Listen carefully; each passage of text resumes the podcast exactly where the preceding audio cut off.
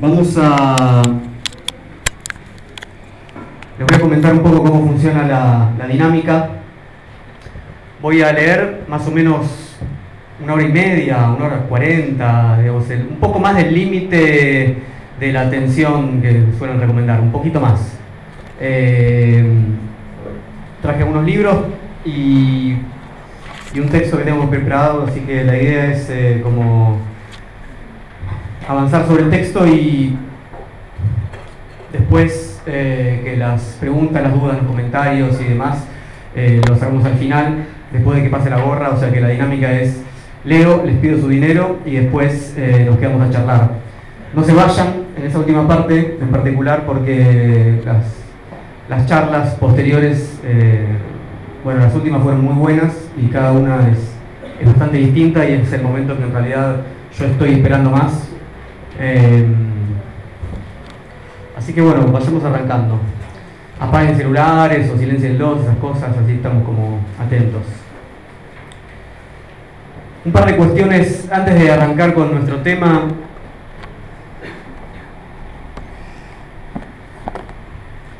Este es el libro de Foucault, Historia de la locura, en la época clásica. De esto nos vamos a ocupar un poco hoy, pero tenemos que decir un par de cosas antes de qué se trata, y voy a dedicar 10 minutos, quizás 15, a hablar un poco de esto que está pasando acá, o de lo que yo creo que es esto, de lo que yo intento hacer con esto, filosofía la gorra. Eh, en principio son reflexiones que surgen de la lectura, bueno, de este libro en este caso en particular, eh, no es una clase, no es una clase esto. Son reflexiones, yo le voy escribiendo algunas cosas y en algún momento uno cree que las puede hacer públicas esas cosas. Eso no quiere decir que eso esté terminado. Eh, un escrito nunca está terminado, pero si uno no empieza a escribir algo, tampoco, tampoco las cosas salen. Un escrito empieza a hacerse eh, en un estadio intermedio entre el saber y la ignorancia. Eh, así que esto es un poco eso, compartir con ustedes, hacer público una serie de, de reflexiones, de anotaciones en torno a la lectura de una parte de historia de la locura. Eh, me interesa mucho esta cuestión del estatus del saber y del estatus de lo que decimos, sobre todo cuando hacemos filosofía. Les quiero leer una pequeña cita de Deleuze, de diferencia y repetición, que es la tesis doctoral de, de Deleuze, donde él dice lo siguiente. ¿Cómo hacer para escribir si no es sobre lo que no se sabe o lo que se sabe mal? Es acerca de esto necesariamente que imaginamos tener algo que decir. Solo escribimos en la extremidad de nuestro saber, en ese punto extremo que separa nuestro saber y nuestra ignorancia y que hace pasar el uno dentro de la otra. Solo así nos decidimos a escribir. Colmar la ignorancia es postergar la escritura hasta mañana o más bien volverla imposible. Entonces no se trata de que para que uno empiece a escribir algo hay que saber lo que uno va a decir completamente. Pero una vez que uno lo tiene escrito, dice, bueno, ya tengo una producción, ¿no? Tengo esto, por ejemplo, en este caso, eso que uno tiene de lo cual a veces uno se puede considerar autor, digamos, no es una especie de cúmulo de sentidos cerrados sobre sí mismo de los cuales el autor es el dueño. Es algo un poco más abierto y así lo pensaba Foucault y así lo proponía Foucault, por eso les, les voy a leer ahora eh, un pequeño fragmento del prólogo de Historia de la Locura, del segundo prólogo, él escribe que dice lo siguiente, quiero que este objeto, acontecimiento, casi imperceptible entre tantos otros, se recopie, se fragmente, se repita, se imite, se desdoble y finalmente desaparezca, sin que aquel a quien le tocó producirlo pueda jamás reivindicar el derecho de ser su amo, de imponer lo que debe decir, ni de decir lo que debe ser. Eh, es un prólogo muy lindo porque tiene, no llega a las tres páginas y ahí Foucault dice, bueno, es una segunda edición, ¿no? este libro es la tesis doctoral también de Foucault y la primera edición es una edición incompleta, una especie de síntesis, después le piden, hace una edición completa con un apéndice y algunas cuestiones más, y le piden un segundo prólogo. Y ahí él ya había pensado algunas otras cosas y estamos cercanos un poco a esta famosa conferencia que es un autor. Entonces él justamente dice, bueno, el prólogo es el lugar del libro donde el autor se adueña del sentido de su texto y dice, yo adelante, ¿no? En este discurso que ustedes van a leer, quiero decir esto, esto y esto. Y si es un segundo prólogo, peor, ¿no? me confundieron, me leyeron mal, yo en realidad quería decir esto y tengo malos lectores. Entonces él dice, yo no me voy a adueñar del sentido de esto, ¿no? Eso es, el espíritu un poco de esa conferencia que es, un, es un autor que aparece ahí. Acá está esto, vean ustedes qué van a hacer con esta cuestión. El libro, el texto y sobre todo una, una, una, charla, un encuentro de este tipo tiene la, el objetivo de hacer función por eso también esta cuestión un poco teatral, de, que algo funcione, más que de compartir una serie de conocimientos que uno sabe con otros que, no lo saben, ese tipo de cuestiones. Eh, respecto a, la cuestión de hacer función y de la conexión eh, versus la comprensión, Deleuze y Guattari dicen lo siguiente en Rizoma, eh, esto es la introducción de Mil Mesetas. Nunca hay que preguntar qué quiere decir un libro, significado o significante. En un libro no hay nada que comprender. Tan solo hay que preguntarse con qué funciona, en conexión con qué hace pasar o no intensidades, en qué multiplicidades introduce y metamorfosea la suya, con qué cuerpos sin órganos hace converger el suyo. Un libro solo existe gracias al afuera y en el exterior. ¿Qué quiere decir eso de gracias al afuera y en el exterior? Un libro tiene solamente sentido para una comunidad de lectores que todavía no está creada. Un libro, en este caso un encuentro eh, de filosofía de la guerra con un texto, tiene la función de, crear una comunidad para ese texto. No de presentarse ante, ante una comunidad que está previamente constituida, por lo menos así lo pienso yo. Nunca se sabe con qué va a hacer función un texto y nunca se sabe muy bien para qué uno hace lo que hace y nunca se sabe muy bien qué va a hacer el otro con el producto de nuestro amor. Digo amor porque eh, está en el corazón de, la palabra filosofía, ¿no? Eh, una, una producción filosófica implica algo de eso. Eh, y creo que Foucault lo sabía muy bien. Vieron que durante muchos años posteriores a escribir Historia de la Locura, dio clases en el Collège de France, una institución muy de élite, pero a la vez muy abierta, donde él daba, contaba qué es lo que estaba investigando. Esos cursos están editados en formato de libro, pero en realidad son clases que él daba frente a auditorios de 100, 200 personas y, auditorios donde se replicaba el audio de lo que él decía. Entonces, en relación a la experiencia de, de dar esas clases ahí, dice Foucault lo siguiente. Me digo a mí mismo, me pagan para entregar a mis alumnos una forma y contenido de conocimiento. Debo configurar mi conferencia o mi curso un poco como quien hace un zapato, ni más ni menos. Diseño un objeto, trato de hacerlo lo mejor posible, trabajo bastante, no siempre quizás, pero a menudo, llevo el objeto al escritorio, lo muestro y después lo dejo a disposición del público para que haga con él lo que quiera. Me considero más pariente de un artesano que fabrica un objeto y lo entrega para su consumo que de un amo que hace trabajar a sus esclavos. Me parece que es una propuesta pedagógica, por supuesto, y, política a la vez, ¿no? O sea, ahí está esto. Yo no les voy a decir si ustedes eh, hacen una buena utilización. Ustedes saben que Foucault hablaba de sus libros él pretendía crear eh, cajas de herramientas, pensaba que la filosofía tenía que ser cajas de herramientas conceptuales, es decir, una forma de operar sobre la realidad. Y las herramientas tienen funciones, pero también uno puede utilizarlas para otras cosas. Entonces, la propuesta de hacer comunidad en base a un encuentro es algo que a mí me, interesa muchísimo. Eh, la filosofía la borra, cosa que hago hace 6 o 7 años, me permite a mí eso, salir de los espacios académicos, eh, transitar lugares eh, independientes de la cultura como este y encontrarnos con otros. Eh, me parece indispensable y bueno, aprovecho para pedir, para agradecerle a Milena que está trabajando, sirviéndole en las bebidas esas cuestiones. Sostener y crear espacios de cultura independiente es cada vez más urgente y tratar de pensar todos juntos como comunidad cómo nos sostenemos mutuamente en las prácticas que queremos que sigan sucediendo es cada vez más urgente. Eh, con lo cual voy a cerrar esta introducción leyéndoles eh, un fragmento de la apología de Sócrates en relación específicamente al tema del dinero. Ustedes vieron que es muy, eh, es muy famosa la, la, pelea, digamos, de Sócrates y Platón, nunca se sabe bien hasta qué punto quién habla ahí, ¿no? Pero respecto a la relación que tienen con la palabra en la pelea con los sofistas, ¿no? Los sofistas cobraban por enseñar a los jóvenes atenienses a hacer bellos discursos y discursos muy efectivos. Platón y Sócrates lo hacían desinteresadamente, eran buscadores de la verdad. Eh, yo creo que hay un problema si no ponemos sobre la mesa que ser desinteresado buscador de la verdad implica tener por detrás una sociedad esclavista que sostenga esa actividad. Me parece que hay que dejar de ocultar estas, eh, las formas mediante las cuales nos mantenemos materialmente, digamos, pagamos nuestros alquileres, compramos nuestros libros, esas cosas, hay que exponerlo.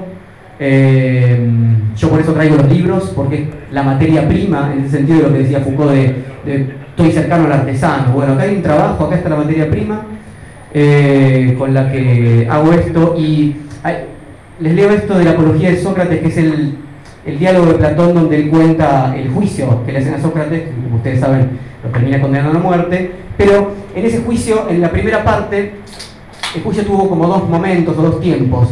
Primero, eh, la cuestión es si Sócrates es culpable o inocente, ¿no? De corromper a la juventud, introducir nuevas divinidades, esas cosas. Obviamente es culpable eh, para los jueces, pero por una, un voto ajustado, digamos, 60% a 40, una cosa así. Y en el segundo momento, Sócrates tiene la posibilidad de eh, proponer una pena alternativa a eh, la que proponen los acusadores, que es una pena de muerte. Entonces él podría haber propuesto el destierro, bueno, dejar de hacer lo que hace, o sea, dejar de filosofar y molestar a los demás haciendo eso, pagar una multa, bueno, una serie de cosas. Y Sócrates entonces decide decir lo siguiente a los jueces, que por supuesto son sus conciudadanos. Dice, ¿qué merezco que me pase por ser de este modo? algo bueno atenienses si hay que proponer en verdad según el merecimiento, y además un bien que sea adecuado para mí. Así pues, ¿qué conviene un hombre pobre, benefactor, y que necesita tener ocio para exhortaros a vosotros? No hay cosa que le convenga más, atenienses, que el ser alimentado en el Pritaneo. Es, un, el Pritaneo era un lugar de honor, eh, justamente en el cual quienes habían algún ciudadano de la polis que había ganado, por ejemplo, en las Olimpiadas o, honores en las batallas, era sostenido por la comunidad. Es, muy interesante ese, fragmento, no, se suele leer mucho, se lo suele pasar por alto rápidamente. A mí me gusta porque es el único lugar donde Sócrates dice, y yo también necesito mantenerme de alguna manera. Y lo que es adecuado para mí, para que yo haga mi trabajo de filósofo, que es un trabajo político, que es un trabajo con la comunidad, es que ustedes me mantengan porque lo que yo hago les, viene a ustedes muy bien. Obviamente que esa es la soberbia socrática, la soberbia filosófica en general, y le va muy mal. O sea, en la segunda votación las condenas a muerte son mucho mayores que los que lo habían condenado en primer lugar. Eh, evidentemente no valoraba mucho el trabajo que él hacía y así le fue. Pero un poco ese es el espíritu de por qué voy a pasar la gorra, por qué no, mm, no hago así una cosa como eh, cobrar entradas anticipadas y esas cuestiones. Me parece que eh, yo paso la gorra además personalmente uno por uno. Me parece que hay que poner el problema ahí enfrente y me gusta hacerlo. Vamos a nuestro tema. Primero vamos a hacer una pequeña introducción de Foucault, o digamos, sobre Foucault. Obviamente Foucault es un autor tan conocido que evidentemente eh, la mayoría de ustedes vienen acá porque vamos a hablar sobre Foucault. No necesita tantas presentaciones, pero algunas cuestiones que pueden ser para nosotros una clave de lectura, más allá de todas las influencias de diferentes... Eh, filósofos y pensadores que nos fueron formando a Foucault, hoy quiero hacer hincapié en la especial importancia que la filosofía de Nietzsche tuvo para Foucault. Les voy a leer un pequeño fragmento de una entrevista que Foucault mm, da en el año 1982, es decir, unos dos años antes de su muerte, sobre cómo Nietzsche fue importante en su formación. Dice así Foucault. Nietzsche fue una revelación para mí. Sentí que había alguien muy distinto de lo que me habían enseñado. Lo leí con gran pasión y rompí con mi vida. Dejé mi trabajo en el asilo y abandoné Francia. Tenía la sensación de haber sido atrapado. A través de Nietzsche me había vuelto extraño a todo eso. Todavía no estoy muy integrado en la vida social e intelectual francesa. En cuanto puedo, dejo Francia. Si fuera más joven, hubiera emigrado a los Estados Unidos. Ustedes saben que, ahí en esos principios de la década del 80, Foucault hizo muchos viajes a Estados Unidos, particularmente a la costa oeste, eh, y le gustaba mucho la, vida bastante liberal, libertina, digamos, que había en esa, en esa costa eh, de California. Ahora, pero lo que dice de Nietzsche tiene que ver obviamente con la relación con la academia, ¿no? O sea, Nietzsche es alguien que, rompe con la formación académica y es, como dice él, un antes y un después, pero que enseña qué tipo de cosas para que entendamos la propuesta Foucaultiana. Primero, Nietzsche pone en el centro de la preocupación filosófica el cuerpo. Y la filosofía Foucaultiana es una filosofía de los cuerpos. ¿Qué pasa con los cuerpos? ¿Qué pasa con los cuerpos en las instituciones? ¿Qué pasa con los cuerpos en el encierro? ¿Cómo esos cuerpos son tallados? Es lo que más adelante él va a denominar cuerpos dóciles, ¿no? en la etapa más conocida de Foucault, la de vigilar y castigar. Entonces, pensar que el objeto de la filosofía es el cuerpo es una especie de escándalo antes de Nietzsche, salvo raras excepciones. Segundo, el Dios ha muerto de Nietzsche, es decir, la falta de una verdad con mayúscula, la falta de una verdad fundamental, absoluta, implica que la tarea del filósofo ya no es más ir a buscar esencias, en el sentido de el filósofo que sale de la caverna, ¿no? en, la alegoría de la caverna de Platón, no se trata de preguntar por algunos universales, por ejemplo, si nos preguntamos por lo humano, no se trata de preguntar qué es el hombre. Esa es una pregunta que después de Nietzsche no tiene ningún sentido, porque no hay ninguna idea de hombre esencial o naturaleza de la humanidad esperando a que el filósofo vaya y la descubra. Entonces, ¿qué tiene que hacer el filósofo si ya no puede descubrir esencias que están ahí esperando eternamente? Tiene que hacer historia. Y lo que hace Foucault es historia, historia de la locura, historia de la sexualidad, historia de las cárceles. Y eso es lo que había hecho ya Nietzsche, genealogía. De hecho, las etapas de Foucault suelen denominarse arqueológica, la primera, ¿no? Hacer este trabajo de excavación bajo nuestros pies, y luego genealógica. Concepto claramente nietzscheano que tiene que ver con una historia discontinua, con una historia donde las relaciones de poder son fundamentales, no con una historia progresiva, no con una historia optimista de tipo positivista.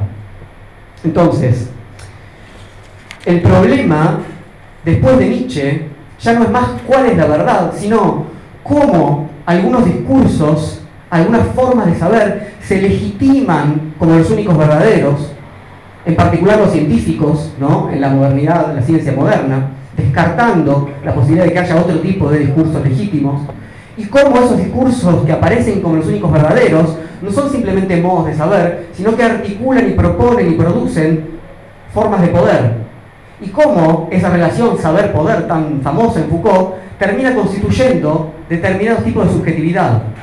Saber, poder, subjetividad son los tres ejes de Foucault.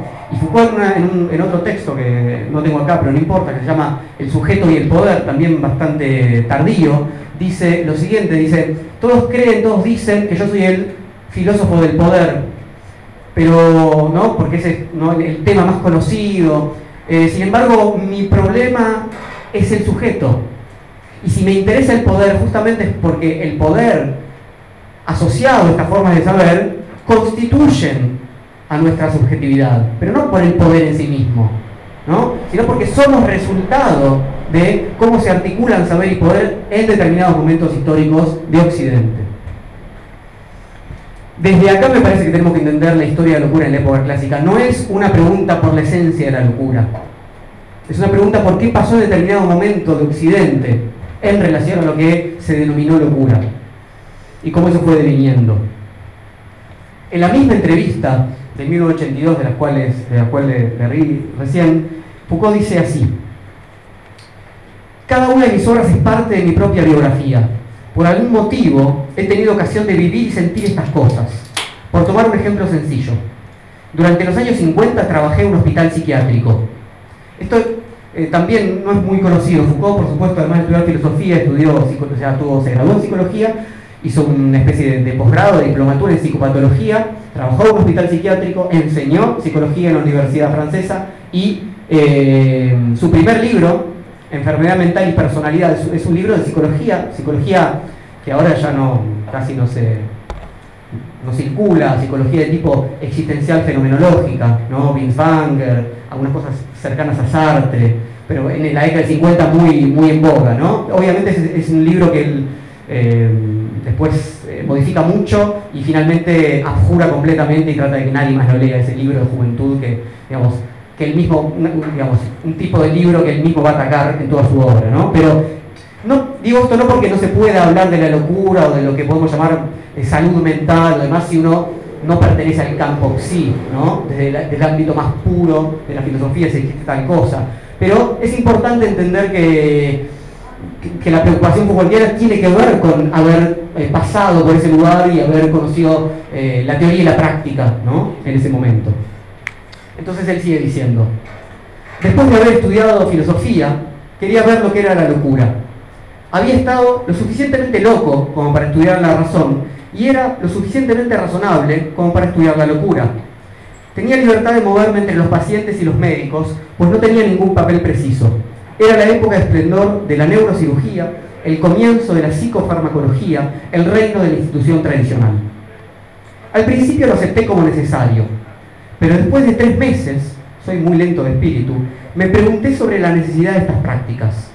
Al cabo de tres años había abandonado el trabajo y me fui a Suecia profundamente afectado. Ahí comencé a escribir la historia de estas costumbres. Es en Suecia, es una especie de agregado cultural, ¿no? en, Suecia de, Francia, y ahí está, trabaja un poco en los archivos y empieza a hacer la investigación que va a terminar en esa tesis. De hecho, le propone el proyecto de tesis en la Universidad de Uppsala y se lo rebotan, así que lo tiene que proponer, finalmente lo propone en Francia. Entonces, dice Foucault, la historia de la locura iba a ser el primer volumen. Me gusta escribir primeros volúmenes y odio escribir los segundos. Fue percibido como un psiquiatricidio. Pero era la descripción de la historia, y le dice al entrevistador, ya conoce la diferencia entre la verdadera ciencia y la pseudociencia. La verdadera ciencia reconoce y acepta su propia historia sin sentirse atacada. Si se dice un psiquiatra que su institución mental proviene de las leproserías, le puede dar un ataque. Ahí ya hay dos de las tesis centrales que aparecen como al comienzo de la obra y que son fundamentales. Primero, la institución mental, ¿no? el loquero, el asilo, el psiquiátrico, proviene con una serie de pasos intermedios que vamos a ver de las leproserías medievales.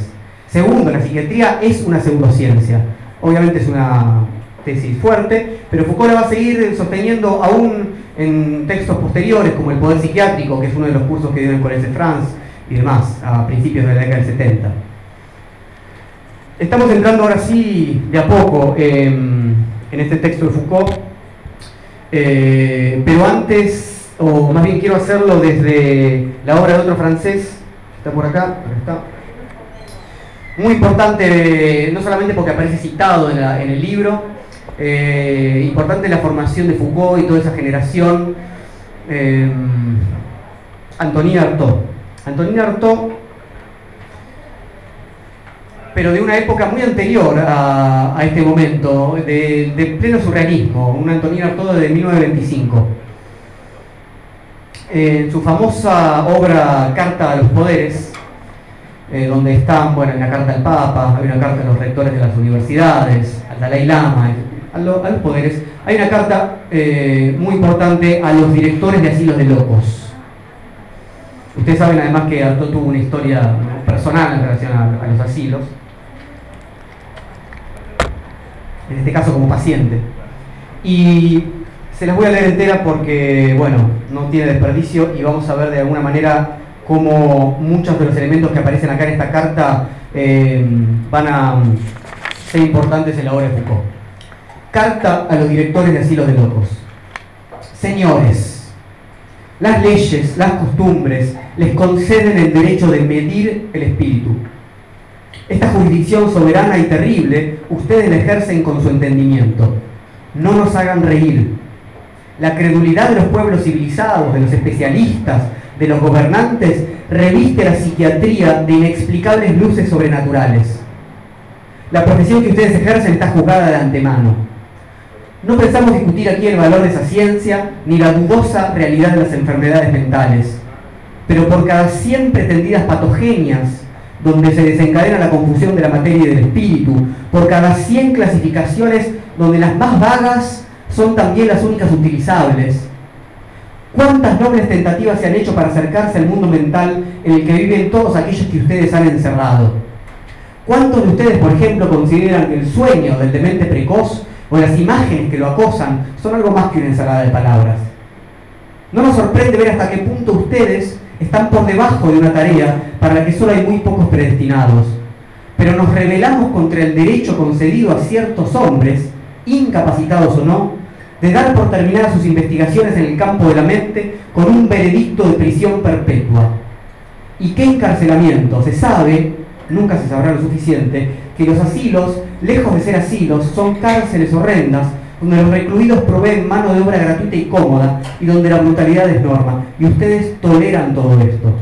El hospicio de alienados bajo el amparo de la ciencia y de la justicia es comparable a los cuarteles, a las cárceles, a los presidios.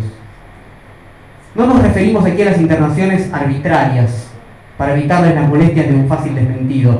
Afirmamos que gran parte de sus internados, completamente locos según la definición oficial, están también recluidos arbitrariamente. Y no podemos admitir que se impida el libre desenvolvimiento de un delirio, tan legítimo y lógico como cualquier serie de ideas y de actos humanos. La represión de las reacciones antisociales es tan quimérica como inaceptable en principio. Todos los actos individuales son antisociales. Los locos son las víctimas individuales por excelencia de la dictadura social. Y en nombre de esa individualidad que es patrimonio del hombre, reclamamos la libertad de esos galiotes de la sensibilidad, ya que no está dentro de las facultades de la ley el condenar a encierro a todos aquellos que piensan y obran. Sin insistir en el carácter verdaderamente genial de las manifestaciones de ciertos locos, en la medida de nuestra actitud para estimarlas, afirmamos la legitimidad absoluta de su concepción de la realidad y de todos los actos que de ella se derivan. Esperamos que mañana por la mañana, a la hora de la visita médica, recuerden esto cuando traten de conversar sin léxico con esos hombres sobre los cuales, reconozcanlo, solo tienen la superioridad que da la fuerza.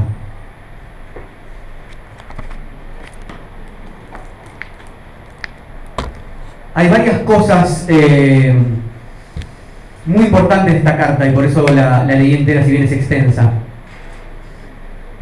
Primero la, la capacidad que solamente algunos pocos como Artaud eh, que tienen para decir las cosas así, a la vez con tanta violencia y con tanta sutileza. No es fácil combinar ambas.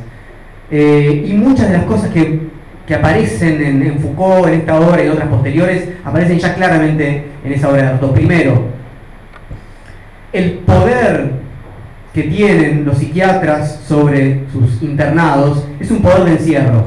El saber es una cosa secundaria, sobre todo, dice ahí, ¿no? ustedes tienen la superioridad que da la fuerza.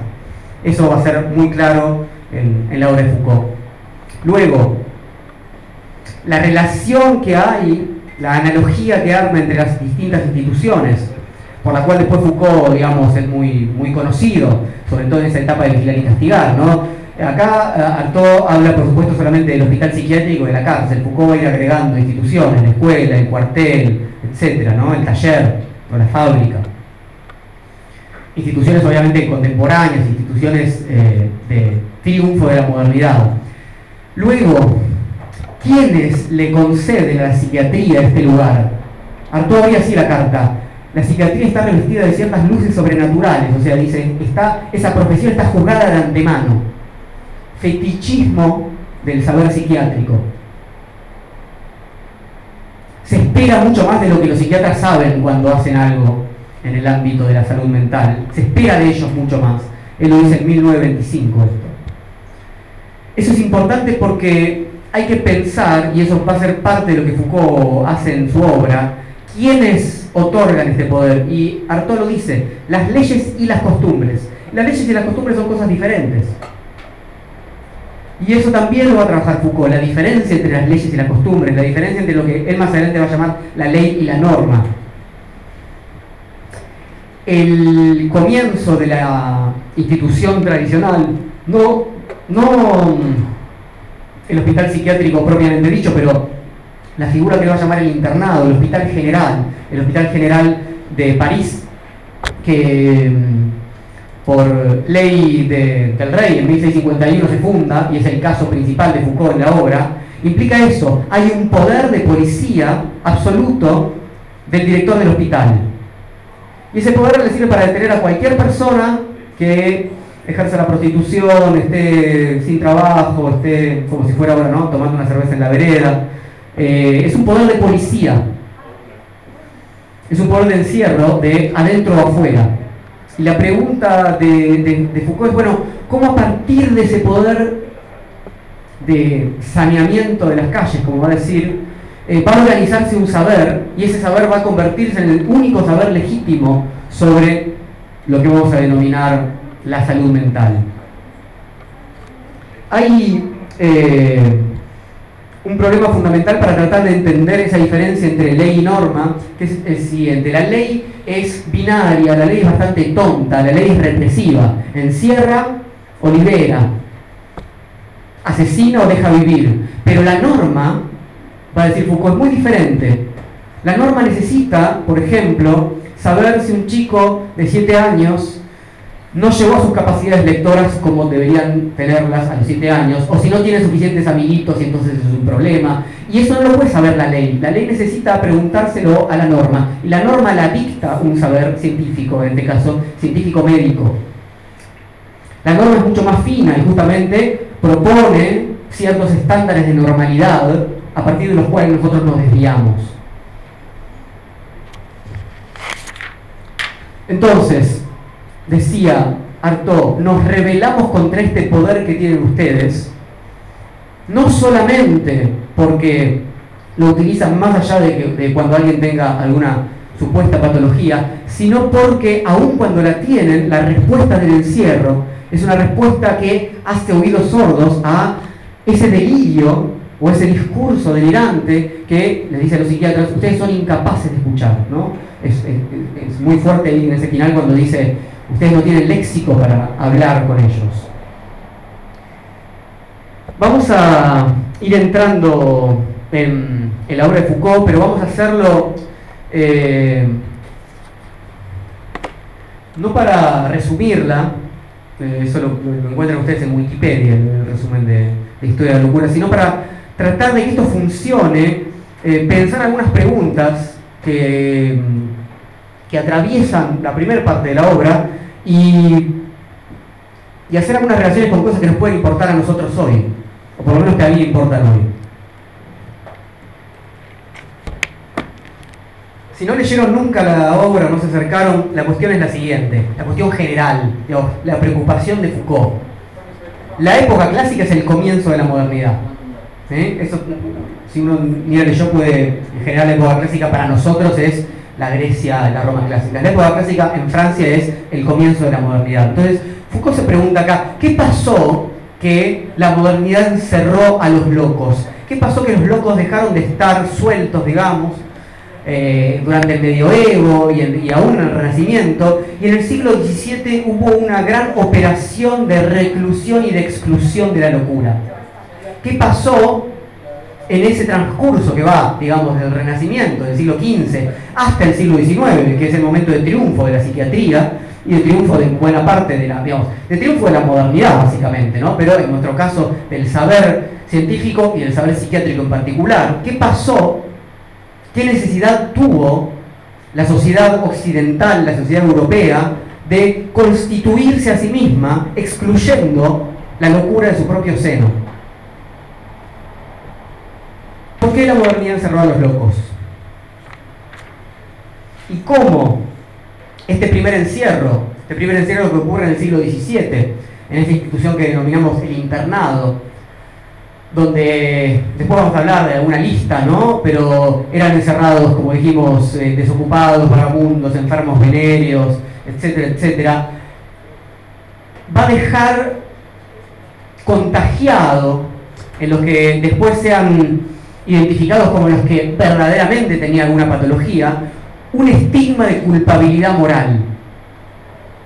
prostitutas, desocupados, blasfemos, libertinos, todos tienen algún tipo de culpabilidad moral para, para la época. Entonces, esa culpabilidad moral va a formar parte de eh, un, estigma que la patología mental nunca va a poder sacarse de encima del todo, según Foucault, en el sentido de que, bueno, el que está enfermo, de que tiene alguna patología mental, un poco culpable es de eso que le sucede, un poco responsable es de eso que le sucede. Vamos a ir entonces a, atravesar buena parte de la obra eh, en base a una serie de preguntas. ¿sí? Son como un montón, son como, no sé. Así que arranquemos. Eh, primera pregunta, ¿cómo se articulan, cómo se definen, cómo se despliegan espacios para la contención y la separación de lo inhumano? Estoy pensando en, es una pregunta espacial y geográfica y territorial. Es una pregunta por la constitución de un espacio determinado cualitativamente diferente dentro de un entramado homogéneo. Estoy pensando obviamente en el psiquiátrico, en el hospital, en el internado, pero también en la cárcel, también en el campo, en el campo de concentración. si leyeron ensayos sobre la ceguera de Saramago, ¿no? O lo que sucede ahí, lo que sucede cuando aparece ¿no? una epidemia y hay que hay que recortar un espacio particular para separar eso inhumano, como había pasado con la lepra. Así empieza la obra de Foucault. Es el primer párrafo. Al final de la Edad Media, la lepra desaparece del mundo occidental. En las márgenes de la comunidad, en las puertas de las ciudades se abren terrenos como grandes playas, en los cuales ya no se echa la enfermedad, la cual sin embargo los ha dejado estériles e inhabitables por mucho tiempo. Durante siglos, estas extensiones pertenecerán a lo inhumano. Del siglo XIV al XVII, desde el fin de los leprosarios hasta el comienzo de este hospital general, van a esperar y a solicitar por medio de extraños encantamientos una nueva encarnación del mal, una mueca distinta del miedo, una magia renovada de purificación y de exclusión. ¿Por qué dijimos, o sea, lo que a mí me interesa que quede claro como eje de lectura es el problema de la constitución de la modernidad. O sea, Foucault está hablando de la locura, pero Foucault está hablando de la locura como eh, resto, ¿no? como el otro lado, la otra cara de la moneda, de, de cómo se constituye nuestra sociedad moderna. Digo nuestra en el sentido occidental europeo, por supuesto. Entonces, la ilustración es el momento donde eso se explicita. El proyecto ilustrado es el momento de donde hay una especie de autoconciencia, como hubiera dicho Hegel, ¿no? De bueno, ¿cuál es el proyecto de la modernidad? El proyecto ilustrado. Es un proyecto universal, es un proyecto de homogeneización de todos los espacios. Ya no tiene que haber nada por fuera. La ilustración es el principio de lo que después llamamos globalización. La globalización es el triunfo de eso, ¿verdad? Entonces, esa ilustración tiene, una, tiene un modo de hacer territorial tiene un, modo de trazar las ciudades y las calles. ¿no? La ciudad moderna es muy diferente a la ciudad medieval. ¿No? Tiene un modo de ordenar y de no dejar nada por fuera.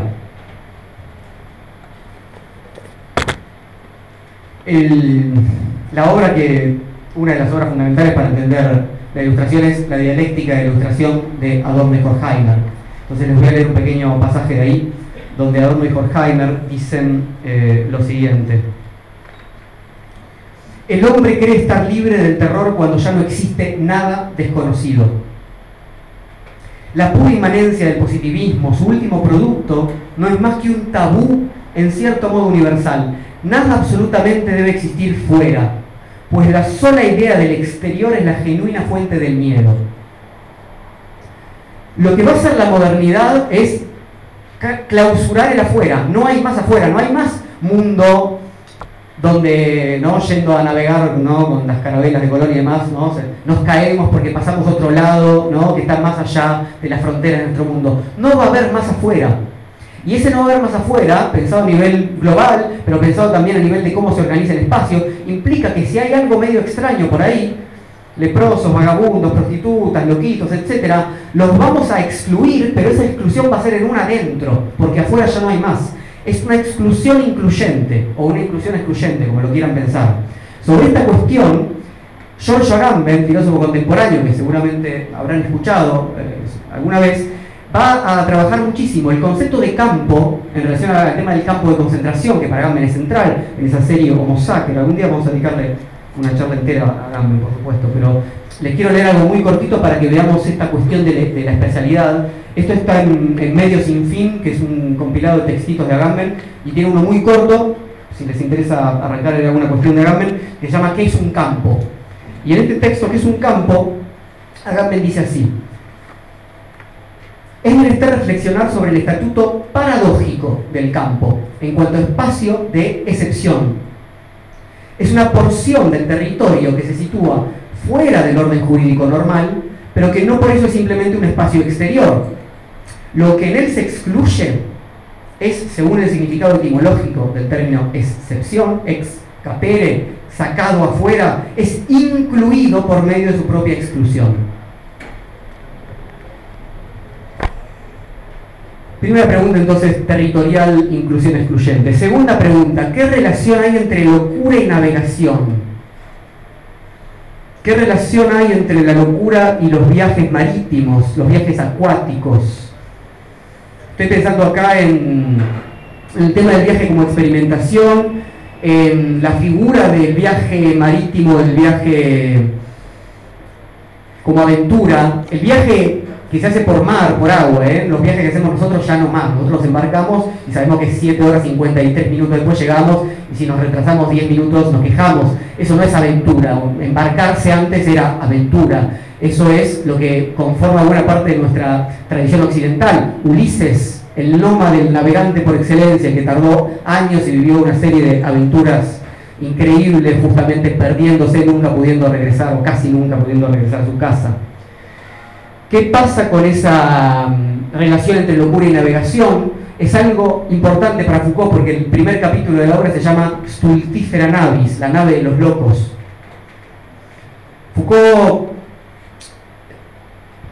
le pone ese título al, primer capítulo de la obra porque él entiende que en ese momento donde él empieza a trabajar la relación con la locura, el momento del renacimiento, la nave de los locos es una figura que aparece en varias situaciones, en textos satíricos, hay un texto muy, muy importante de Sebastián Brand eh, que se llama La nave de los locos, pero además aparece en obras pictóricas, como El Bosco, hay, eh, y, además es una figura que, existía en algún punto, ¿no? De hecho, agarraban a los locos y los llevaban a, navegar por los, ríos de Europa, inclusive, eh, ¿no? A veces nos, cuando nos enseñan esta cuestión de, cómo Colón llegó y con quiénes, habrán escuchado varias veces que varios de los, tripulantes que venían con Colón eran, eh, bueno, prisioneros, eran de este tipo de, de personas que se las llevaba a navegar.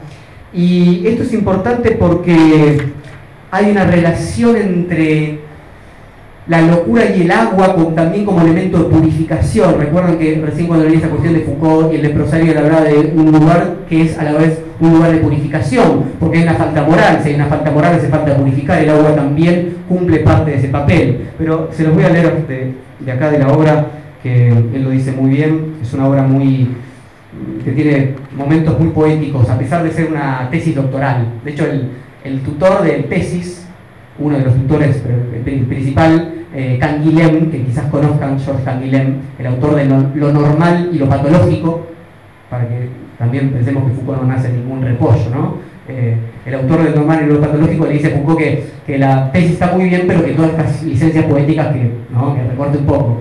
Foucault no lo hace, bueno, la presenta así como está, con pasajes como estos. El agua agrega la más oscura de sus propios valores. Ella lo lleva al loco, pero hace algo más, lo purifica. Además, la navegación libra al hombre a la incertidumbre de su suerte. Cada uno queda entregado a su propio destino, pues cada viaje es potencialmente el último. Hacia el otro mundo es a donde parte el loco en su loca barquilla. Es del otro mundo de donde viene cuando desembarca.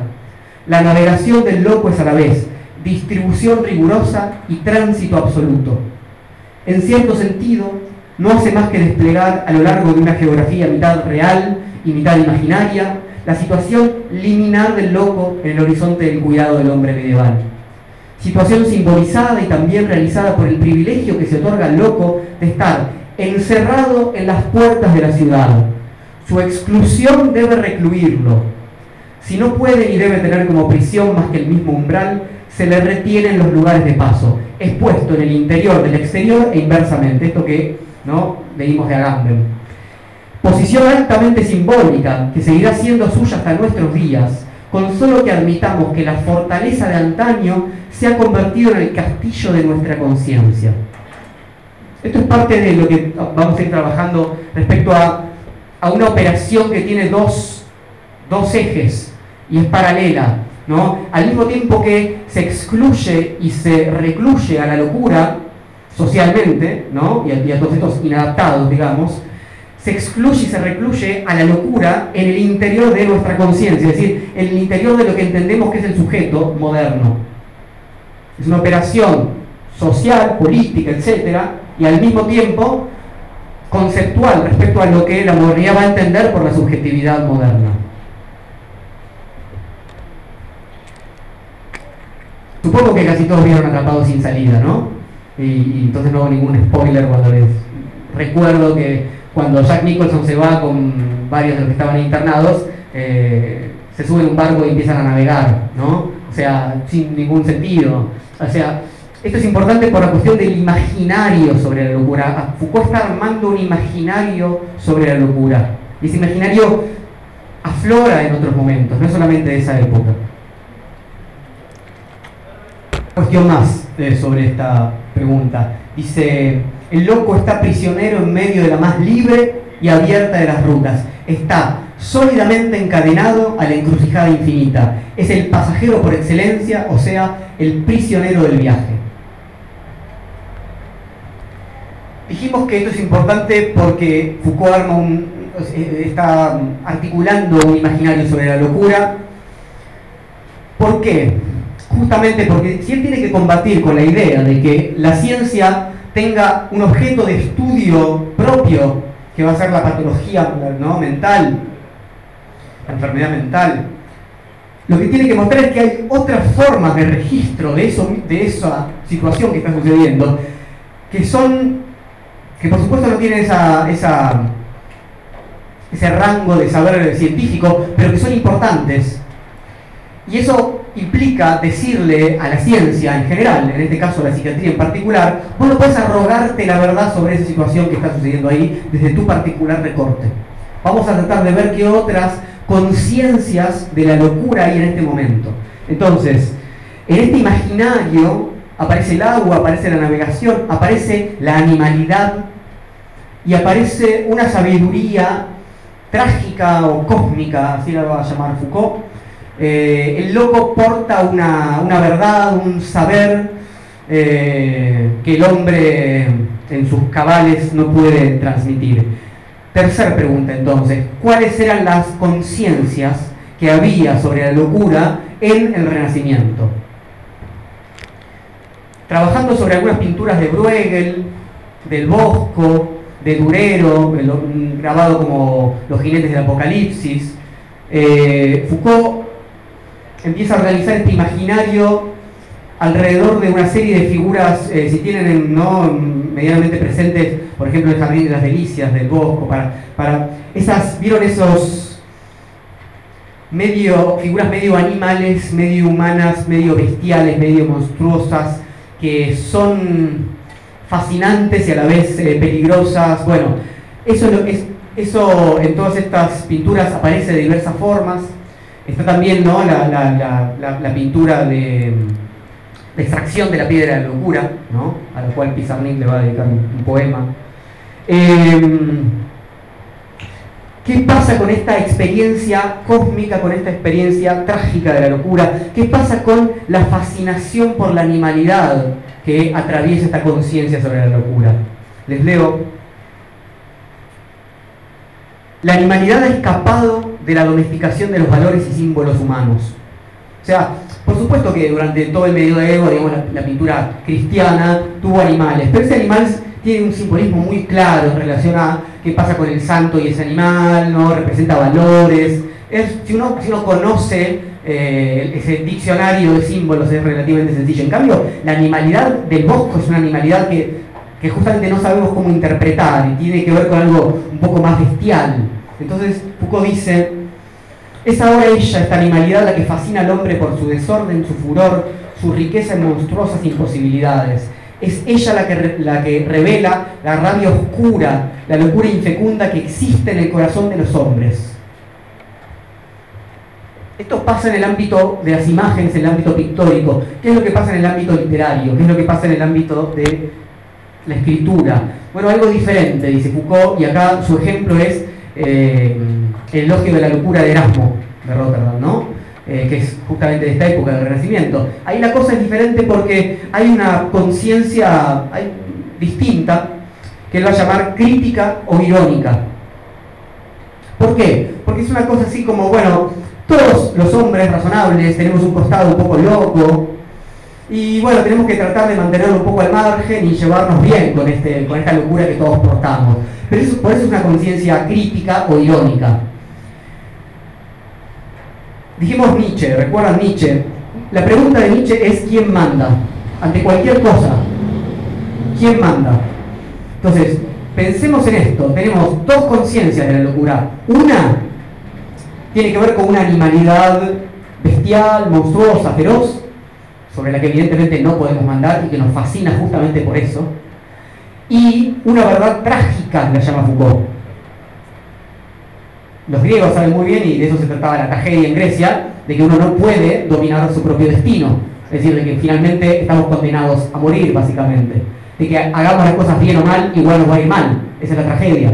¿no? Es la, la, enseñanza de cualquier tragedia. No importa hacer las cosas bien, igual nos va a ir mal. Entonces, evidentemente ahí no dominamos. En cambio, la conciencia crítica, la conciencia irónica, es una conciencia sobre la cual sí dominamos a la locura. Digamos, sí, yo estoy un poco loco, pero bueno, son unas fallas que tengo y me mantengo, me río ¿no? de mi propia locura. Para ironizar y para criticar hay que dominar. Entonces lo que Foucault va a decir es, sobre esta segunda conciencia, la crítica, la irónica, es donde se va a organizar el saber moderno sobre la locura. Porque el saber moderno, el saber que va a terminar siendo un saber científico, obviamente que domina lo que sucede ahí. Dice, sí, yo entiendo qué está pasando acá, esta es tal patología, tal diagnóstico, tal tratamiento, etc. No es dominado por una verdad terrible, obviamente. Leo entonces esto. Todo lo que tenía la locura de oscura manifestación cósmica en el bosco ha desaparecido en Erasmo.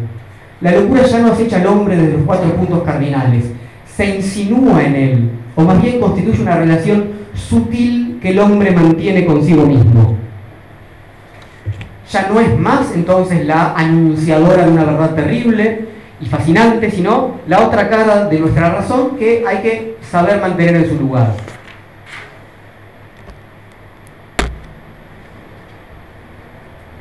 Dice Foucault, entre las dos formas de experiencia de la locura no dejará de aumentar la distancia las figuras de la visión cósmica y los movimientos de la reflexión moral, el elemento trágico y el elemento crítico, en adelante irán separándose cada vez más, abriendo en la unidad profunda de la locura una brecha que nunca volverá a colmarse.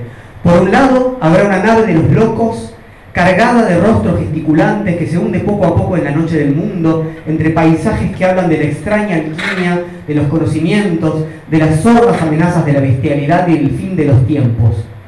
Por el otro lado, habrá una nave de los locos que forme para los sabios la odisea ejemplar y didáctica de los defectos humanos.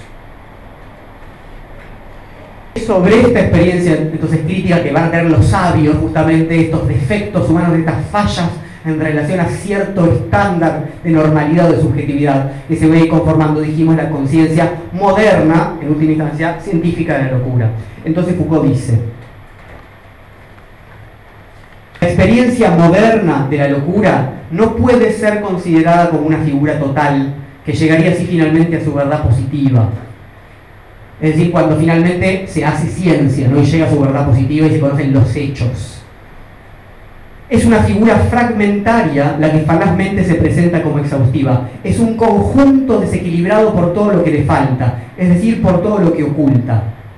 Bajo la conciencia crítica de la locura y sus formas filosóficas o científicas, morales o médicas, no ha dejado de velar una sorda conciencia trágica. Lo que va a organizar entonces la modernidad como ese saber sobre la locura va a estar siempre acallando, silenciando esa conciencia trágica. Y esa conciencia trágica no deja de existir como tal, pero hay que saber escucharla. Parte del proyecto de esta obra de Foucault es tratar de que esa, esa voz trágica, esa voz fascinante, vuelva a aparecer de una u otra manera y tratar de arrastrar dónde aparece. Leo dónde aparece. Es esto lo que han revelado las últimas palabras de Nietzsche, las últimas visiones de Van Gogh. Es ella sin duda la que en el punto más extremo de su camino ha empezado a presentir Freud. Son esos grandes desgarramientos los que él ha querido simbolizar por la lucha mitológica del libido y del instinto de muerte. Es ella, en fin, esta conciencia de la que ha venido a expresarse en la obra de Artaud. Nietzsche, el Nietzsche que efectivamente se vuelve loco, el último Nietzsche, Van Gogh, al que Artaud le dedica su obra, el ¿no? Van Gogh, el suicidado por la sociedad, Artaud, al que ya nos referimos, y Freud, habló del instinto de muerte, o sea, Freud, el de más allá del principio del placer, Freud, el de la lucha entre Eros y Tánatos, que es trágica porque no se resuelve bien eso, evidentemente. Entonces, eso, eso claramente rompe, ¿no? Freud tuvo muchos momentos de ruptura con su formación médica, pero ese es eso es una fundamental, tardío pero fundamental. Siguiente pregunta. ¿Qué entiende una sociedad por hospitalidad? ¿A quiénes hospitalizamos? ¿Por qué lo hacemos? Eh, sabemos que esto, ¿no? que esta obra, dijimos, se centra en relación a la fundación de este hospital general, a partir de ahí, luego el hospital psiquiátrico. Entonces la figura del hospital es importante, hay que pensarlo en relación al concepto de hospitalidad. Eh, quien lo va a trabajar mucho es eh, Derrida. Jacques Derrida tiene muchos textos y un gran seminario sobre el problema de la hospitalidad. Yo acá traje alguna cosita, pero la pregunta es un poco si la hospitalidad es una operación que hacemos para proteger, cuidar, curar al otro o para proteger y cuidarnos a nosotros.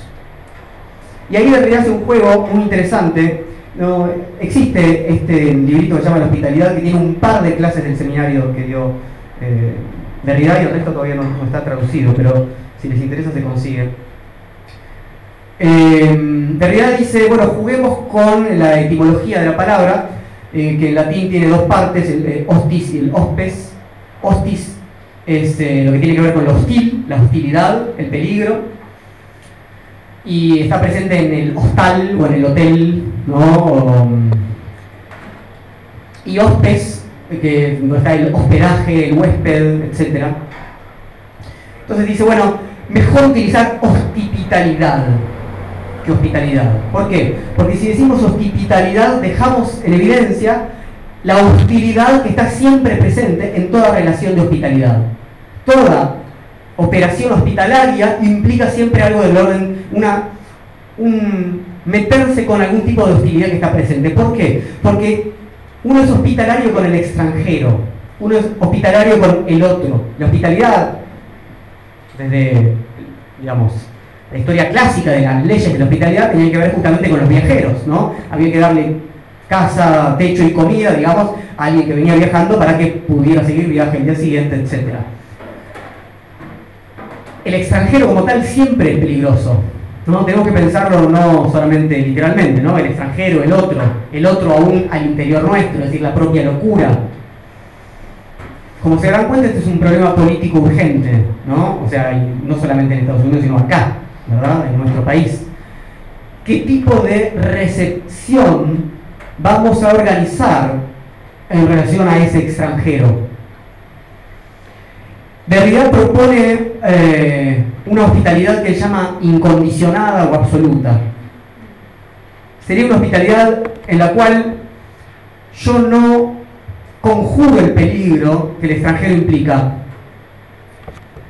invitándolo a dormir en mi casa y dándole de comer y dándole protección. ¿Por qué? Porque finalmente yo hago eso para asimilarlo.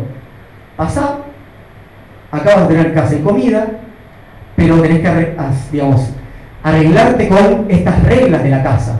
Las reglas de la casa son estas. Si vos las aceptás, te vamos a, dar alojamiento esta noche.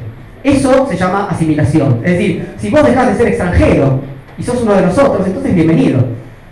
Entonces, ¿cuál es el lugar para el extranjero?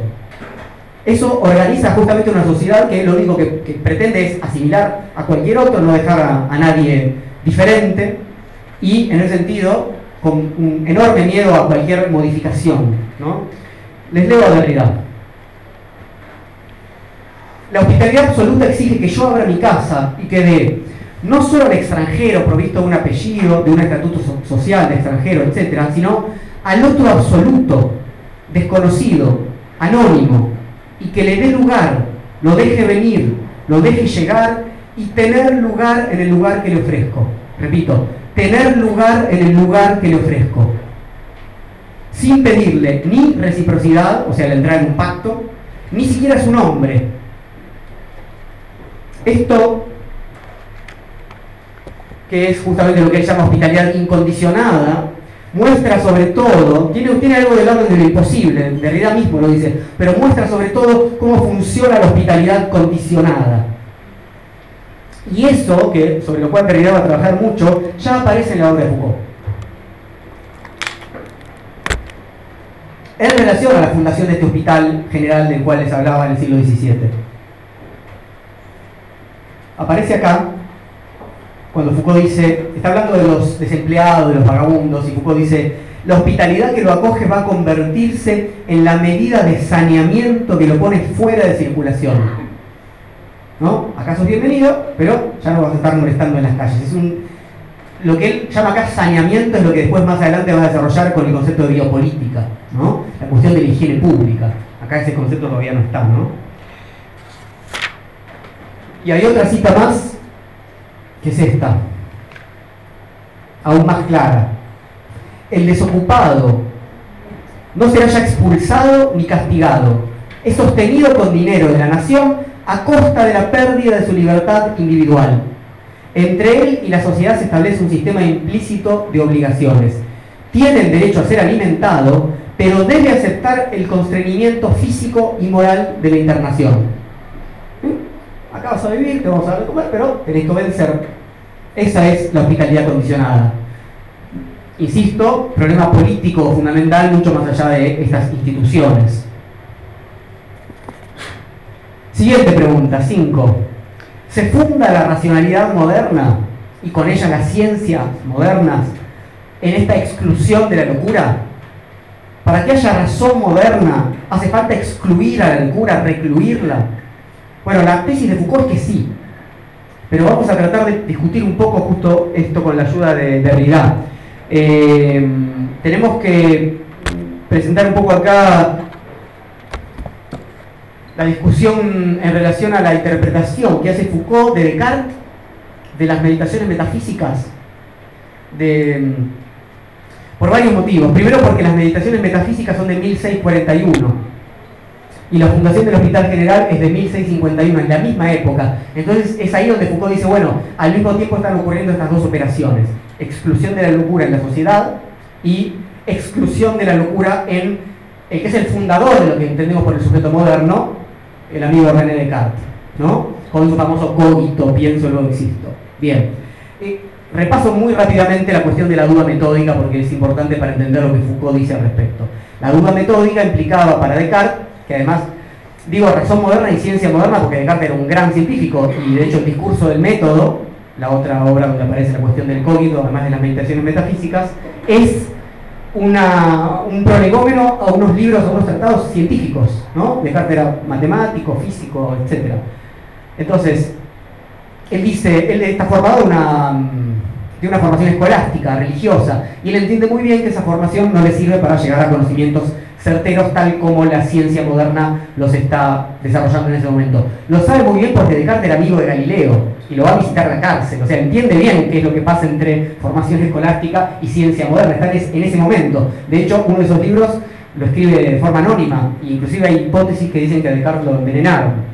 Pero bueno, más allá de eso, la cuestión es, voy a dudar de todo lo que no me dé una certeza absoluta para encontrar ese punto fundamental a partir del cual organizar todo ese edificio del conocimiento científico moderno. Y lo primero que me ofrece supuestamente un conocimiento, pero que no es certero, son los sentidos. Los sentidos nos permiten conocer, pero, por ejemplo, a distancia, nos engañan. Entonces dice, bueno, descartemos los sentidos a distancia. Ahora, ¿qué pasa cuando yo estoy acá cerca? Y Descartes pone este ejemplo, dice, yo estoy acá ahora escribiendo al lado de este fuego, sentado en mi sillón, y bueno, acá obviamente que los sentidos ya no me engañan, de esto no puedo dudar, esto es certero. Salvo que, y Descartes dice así,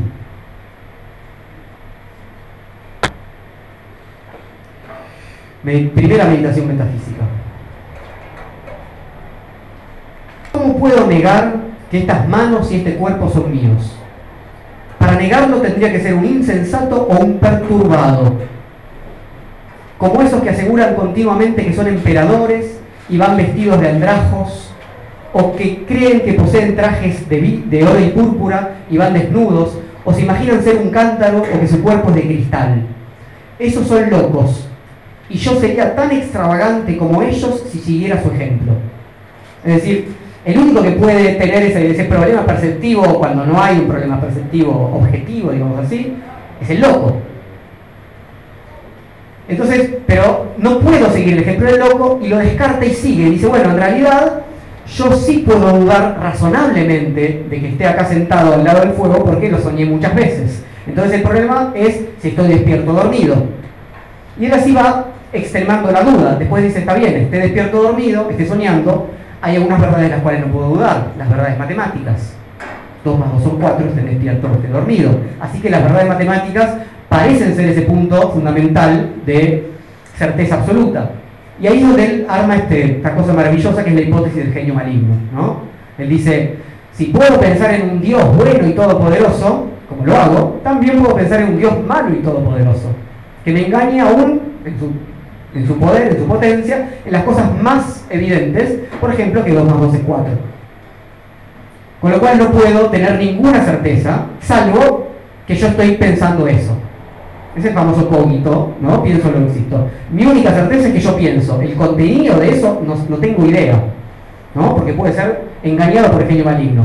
Entonces no sé si tengo una mano, no sé si 2 más 2 es 4, no sé nada. Pero esa es la certeza, que pienso.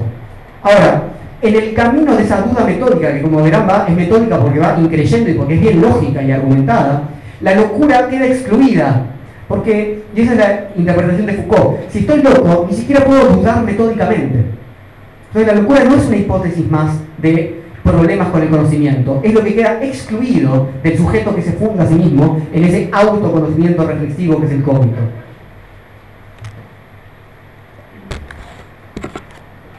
Alejandra Pizarnik, cinco años antes más o menos que Foucault, escriba esta tesis, eh, en su diario, eh, pero en, el momento de juventud, es una Alejandra Pizarnik de 18 años, escribe así.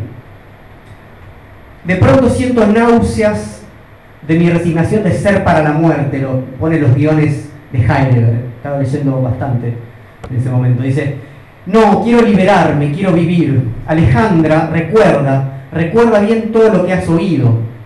Primeramente debes aprender a separar el sueño de la vigilia. Recuérdalo y que no piensen que estás desnuda o llevas un traje de vidrio. Y entre comillas la frase de las meditaciones metafísicas de Descartes que acabamos de leer. Exactamente esa frase que, que anota Alejandra en su diario, justamente en relación a que la gente no crea que te estás volviendo loca, es la que utiliza Foucault para trabajar unos, años después para mostrar cómo la locura habría sido excluida de esa duda metódica que funda, que funda el sujeto moderno y la racionalidad moderna.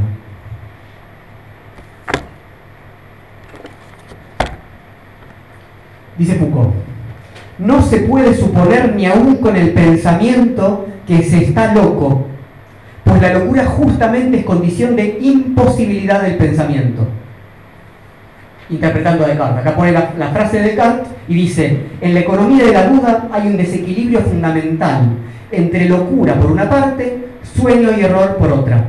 Su situación es distinta en relación con la verdad y con quien la busca. Sueños o ilusiones son superados en la estructura misma de la verdad, pero la locura queda excluida por el sujeto que duda. Entonces, la pregunta, ¿se funda la racionalidad en la exclusión de la racionalidad moderna, ¿no? En la exclusión de la locura, Foucault dice sí, por supuesto, y argumenta de este modo. Y ahí viene Derrida y levanta la mano. Y lo hace, es un poco es una situación así. Derrida son de la misma generación, pero Foucault ya eh, dio clases muy joven y Derrida asistía a las clases de Foucault. Con lo cual, si bien no tenía mucha diferencia de edad, Derrida lo admiraba y era uno de sus maestros, digamos. Entonces Foucault eh,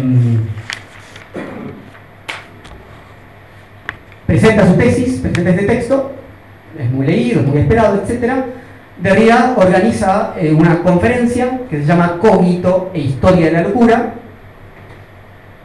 donde dice unas cosas muy feas, digamos, pero muy buenas de, lo que escribió Foucault, de la tesis de Foucault, y están están, son tan buenas, digamos, las críticas de Derrida, que primero no se van a hablar, no sé, 15 años más o menos, es una cosa, o sea, no, y además, Foucault, en la segunda edición que yo les comentaba, que tiene en este segundo tomo, Foucault agrega un apéndice, como 10 años después, para responderle de realidad parte de sus críticas.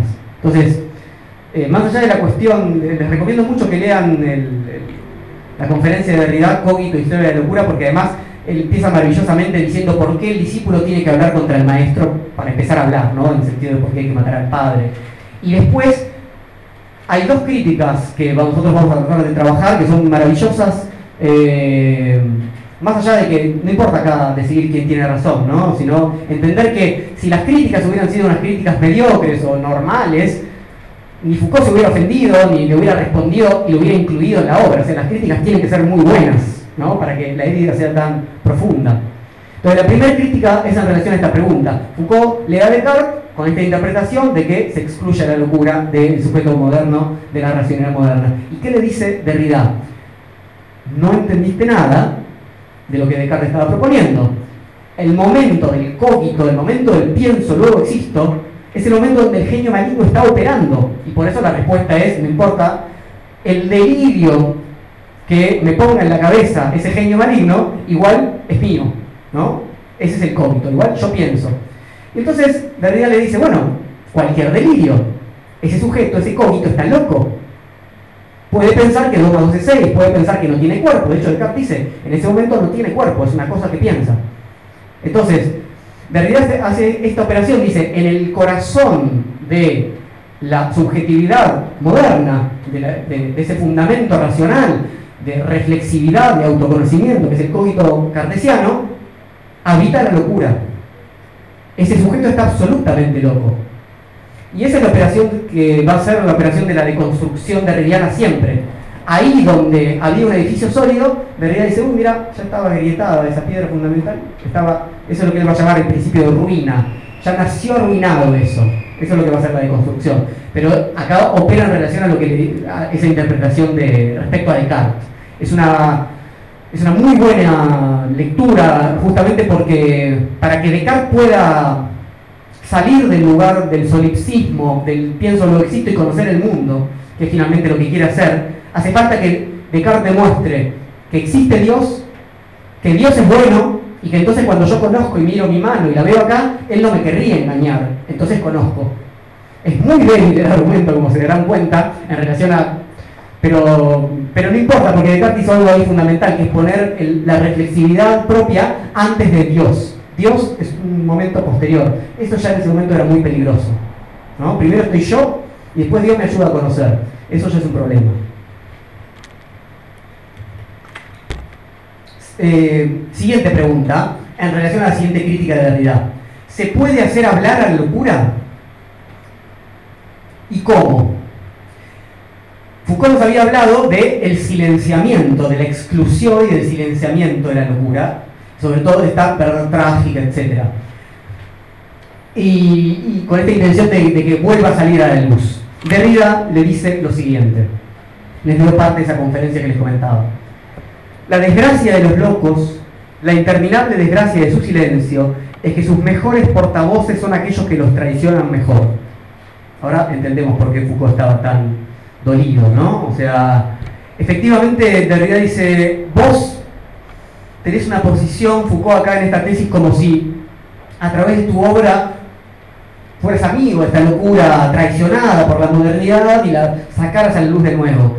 Y sus mejores portavoces son quienes los traicionan mejor, dice, y sigo leyendo, es que cuando se quiere decir el silencio mismo, se ha pasado uno ya al enemigo y del lado del orden, incluso si en el orden se bate uno contra el orden y si se lo pone en cuestión en su origen. No hay caballo de Troya del que no dé razón la razón en general.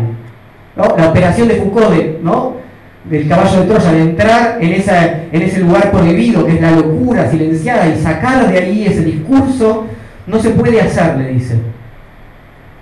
Hacete cargo, perdón la traducción, pero después leanlo, mejor dicho, hacete cargo que hiciste una tesis doctoral en una universidad, o sea, ¿de qué lado estás? ¿Qué, discurso de loco aparece en eso que vos presentaste? pero no por una, simplemente por una cuestión de chicana, sino para pensar algo más fundamental, es, ¿puede efectivamente hablar esa locura? ¿Puede lo que no tiene logos, o sea, razón, tener logos, o sea, discurso? Los griegos eran ¿no? muy genios. Logos en las dos cosas. Lógica, razón, lenguaje, discurso. Si algo no tiene logos, no tiene logos. Entonces, ¿cómo se puede hacer hablar a lo que no tiene logos? ¿Cómo se puede hacer hablar al silencio? Y esto, esto obviamente va más allá de la cuestión de la locura. Es una pregunta normalmente fundamental, filosófica y política, que, que Foucault trabajó muchísimo. ¿Cómo puede hablar el loco? ¿Cómo puede hablar el preso? ¿Cómo puede hablar el niño? ¿Cómo puede hablar cualquier subalterno, digamos, ¿no? La mujer, el negro, el animal, etcétera, etcétera. Subalterno respecto a la figura, ¿no? Eh, dominante como, o mayoritaria, como dice Deleuze, es decir, el hombre blanco, varón adulto, europeo, racional, etcétera. ¿Cómo puede hablar el otro? Y esto se relaciona con la cuestión de la hospitalidad. Si no es solamente cuando fue asimilado al registro de la racionalidad dominante. Les doy dos ejemplos muy, muy claros para mí en relación a cómo puede hablar el negro. Obama, ¿no? nuestro, nuestro digo, expresidente, porque todo el proceso se sintió acá más o menos como si llegó a la presidencia de Estados Unidos justamente cuando dejó de ser negro, cuando pasó por las mejores instituciones universitarias de élite de Estados Unidos, y ahí fue aceptado. Les pongo un ejemplo muy similar. Franz Fanon, que también conocerán muy bien, ¿no? el autor de Los Condenados de la Tierra, el famoso prólogo de Sartre a ese libro, en el pleno momento de las luchas de descolonización ¿no? de, esa África europea, Franz Fanon, africano, negro, escribe Los Condenados de la Tierra en francés, pasando por las universidades francesas. ¿Habla el negro ahí? ¿Se entiende el problema? es nuevamente el problema de la hospitalidad. Entonces, eso significa que si la razón es una razón universal, entonces no puede hablar un subalterno nunca. Y ese problema es el problema que Derrida le presenta a Foucault, y me parece un problema que yo no voy a resolver, pero que, es fundamental. Si les interesa mucho, hay un texto muy lindo de Spivak, una filósofa india, que se llama ¿Puede hablar el subalterno? que trabaja un poco esto, bien contemporáneo. Yo traje dos ejemplos de, cómo habla la locura en primera persona, que son los siguientes. Eh, son dos diarios de un loco. Son ejemplos literarios por esta cuestión del imaginario, para que veamos cómo aparece esto.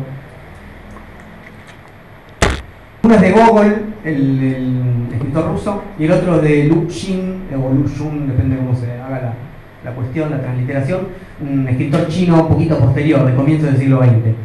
Eh, en los dos casos, ¿no? Es un diario típico, ¿no? Fecha y, cuenta lo que le va pasando. Uno va viendo que este personaje se va volviendo loco por lo que habíamos hablado antes, porque se desconecta del logos de los demás hombres, de ese discurso, y se conecta con otra cosa. Esa otra cosa tiene que ver con una animalidad, como habíamos dicho en relación al renacimiento. El caso de Gogol es el siguiente es un, es un burócrata menor, digamos, de, la Rusia zarista y tipo ya entrado en años y bueno, empieza a volverse loco efectivamente y eh, dentro de sus locuras, digamos, se, enamora de una chica mucho menor, además él está casado, pero además no le corresponde a su estatus social, o sea, una cosa imposible. Eh, la empieza a perseguir por la calle y para tratar de tener una oportunidad empieza a tratar de escuchar. Ella salía a la calle con una señora, eh, digamos, que la cuidaba y una perrita que salían a, pasear y él empieza a escuchar qué dice la perrita, a ver si puede sacar un dato, digamos, de, que le ayude con su, con su búsqueda amorosa. Finalmente eh, se decide a encarar a esta chica y va y le toca el timbre a, la casa y sucede la siguiente escena. Dice, al tocar la campanilla vino a abrirme una joven bastante bonita con la cara salpicada de pecas. Era la misma que acompañaba a la anciana. Se ruborizó un poco al verme y yo comprendí enseguida que ansiaba tener novio si uno viene leyendo esto se da cuenta que ya es un problema porque más que ansiaba tener novio, se rubotizó porque es el loco que me persigue por las calles todos los días, digamos, ¿no? Esa era más bien la cuestión. Pero bueno, ¿qué desea? me preguntó. Necesito hablar con su perrita, le respondí. La joven era tonta y yo lo noté enseguida, ¿no? Porque bueno, no trae a la perrita. Después hay unos diálogos bastante interesantes en relación a eso. Esto es, un poco jocoso, ¿no? Pero me interesaba ver cómo aflora esta cuestión de que cuando alguien, cuando un escritor quiere quiere poner a la locura en primera persona, ocurre esto, ¿no? Salimos del lobo humano, entramos en una especie de discurso de comprensión animal. En el otro caso, en el caso de Lu Xing, que era traductor del ruso y que conocía el texto de Gogol, hay una... Encontramos a la locura como portavoz de, esta, este saber trágico, de este saber terrible del cual hablamos antes. Les leo. Recuerdo cuando tenía 5 o 6 años, estaba sentado al fresco frente a la casa y mi hermano me dijo que si los padres de una persona estaban enfermos, uno debiera cortarse un pedazo de carne y hervirla para ellos, si quería ser considerado un buen hijo. Y mamá no lo contradijo. Si se podía comer un trozo, entonces evidentemente se podía comer todo. Y solo pensar en el duelo y el luto todavía se sangraba mi corazón. No soporto pensar en eso. Acabo de comprender que he estado viviendo todos estos años en un lugar donde durante 4.000 años han devorado carne humana. ¿no? Dice un chino, o sea, más o menos toda la civilización china se basa en devorarse unos a otros. Entonces dice, mi hermano se hizo cargo de la casa cuando murió nuestra hermanita, y él puede haber utilizado su carne en los platos que nos sirvió, y así yo inocentemente también participé en su inmolación. Es posible que yo haya comido inadvertidamente algunos trozos de la carne de mi hermana, y ahora me toca a mí. ¿Cómo puede un hombre como yo, después de cuatro mil años de historia, en que los hombres se devoraron unos a otros, aunque no haya salido nada hasta ahora, mirar alguna vez cara a cara a hombres verdaderos? Este es para mí un ejemplo de, nuevamente, ¿no? Cómo la literatura toma la locura para mostrarla como portavoz de una verdad terrible, ¿no? Nuestra sociedad es una sociedad de, nuestra cultura es devorarnos mutuamente y cuando uno se da cuenta de esto, que es cuando se vuelve loco, ya no puedes mirar más a la cara a nadie. Siguiente pregunta. ¿Qué tipo de sujetos encontramos internados? ¿Qué tipo de problemas encontramos ahí en esas instituciones? Para volver un poco al libro de Foucault. Siempre asociados, dijimos, a faltas morales, a una moralidad que en ese momento se está constituyendo, la moralidad burguesa obviamente, la moralidad del trabajo, etc. Hay dos listas que hace Foucault. La primera es la siguiente, es una lista más general, dice enfermos venéreos, degenerados, disipadores, homosexuales, blasfemos, alquimistas, libertinos, Toda una población abigarrada se encuentra de golpe en la segunda mitad del siglo XVII, rechazada más allá de la línea divisoria y recluida en asilos que habían de convertirse después de uno o dos siglos en campos cerrados de la locura. ¿No? Todos, estos comportamientos inmorales mezclados. Hay otra lista que me gusta más porque más que una clasificación general como es ahí Foucault, tiene que ver con una, lista de casos reales. Dijimos que Foucault trabaja con los archivos, ¿no?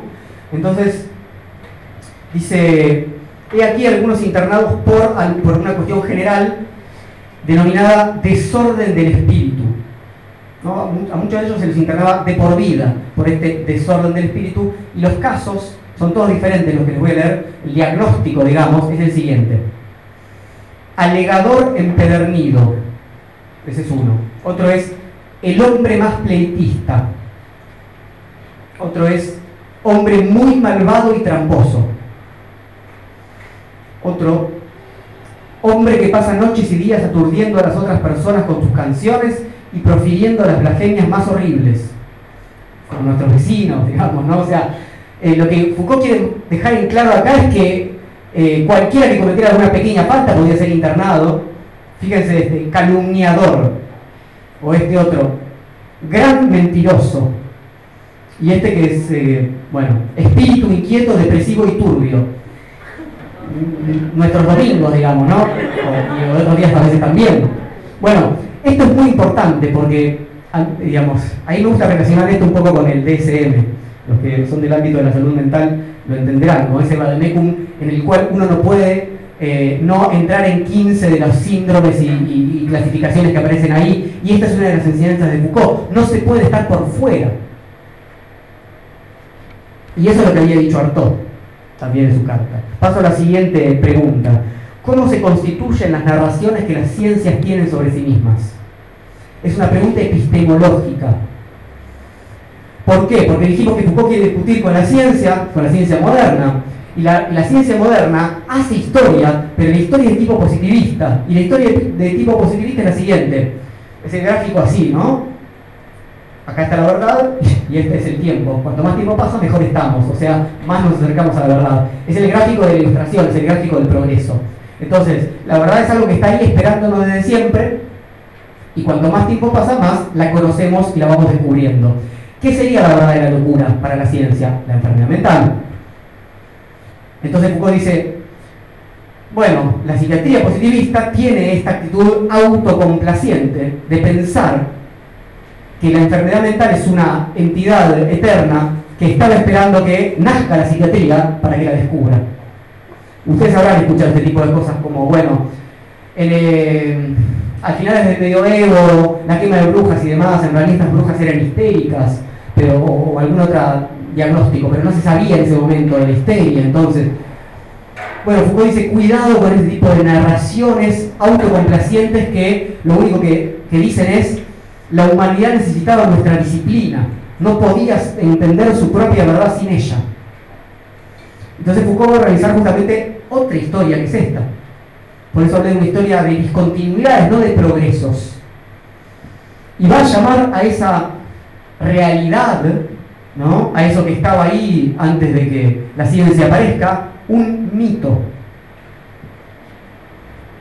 Siguiente pregunta, en relación a esto, en relación al tema de cómo la ciencia cree que lo, que lo que es lo otro de ella es el error, porque ella es la que tiene el conocimiento.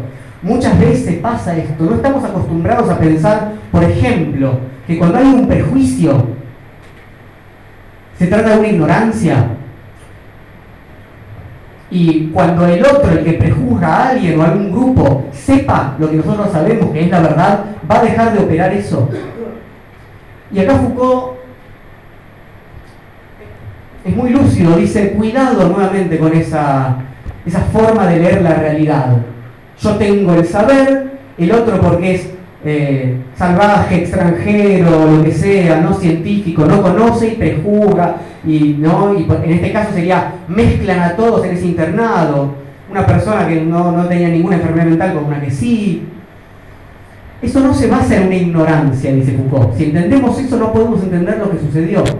Eso se basa en un saber distinto al nuestro, un saber positivo. Una ignorancia es una negatividad, hay un saber y la ignorancia es menos que eso. Lo que Foucault dice, acá hay otro saber operando, diferente. ¿Por qué lo tenemos que llamar ignorancia? Es la forma de no entender qué pasó. Se los leo. Nos gusta creer que por haber desconocido la naturaleza de la locura, en el sentido de la esencia inmutable, Permaneciendo ciegos ante sus signos positivos, se le han aplicado las formas más generales, las más indiferenciadas del internamiento.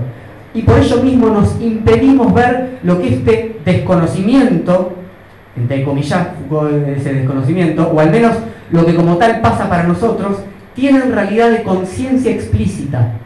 Pues el problema real consiste precisamente en determinar el contenido de ese juicio que, sin establecer nuestras distinciones, expatría de la misma manera a aquellos que nosotros hubiésemos cuidado y a aquellos a quienes nos habría gustado condenar. O sea, el problema moral y el problema médico. ¿Por qué estaban mezclados en el internado? Lo que después los psiquiatras van a distinguir en esas famosas escenas de liberación, de Pinel, de Esquirol, que entran en estos internados y dicen, no, ¿por qué esta persona que está acá, que no, no tiene ninguna enfermedad, o esta está encadenada? Ese problema no se basaba, dice Foucault, en una ignorancia, sino en otro tipo de saber que estaba operando. Siguiente pregunta. ¿Cuáles son las relaciones que se establecen entre las prácticas médicas y las prácticas del derecho? Esto es algo que Foucault trabaja mucho porque trabaja mucho en la cuestión del derecho, de la pericia psiquiátrica, en el curso de los normales, pero acá ya aparecen varias cosas. Y tiene que ver con esto que nombramos al principio como la diferencia entre la ley y la norma. El derecho, la ley, tiene, dijimos, esta, esta conciencia eh, doble y tonta, peligroso o no peligroso, adentro o fuera, culpable e inocente. En cambio, la norma necesita un saber, porque tiene que operar más finamente para ver cuál es la norma en determinado momento, cómo esa norma eh, fue o no, cómo uno se desvió o no de esa norma, etc.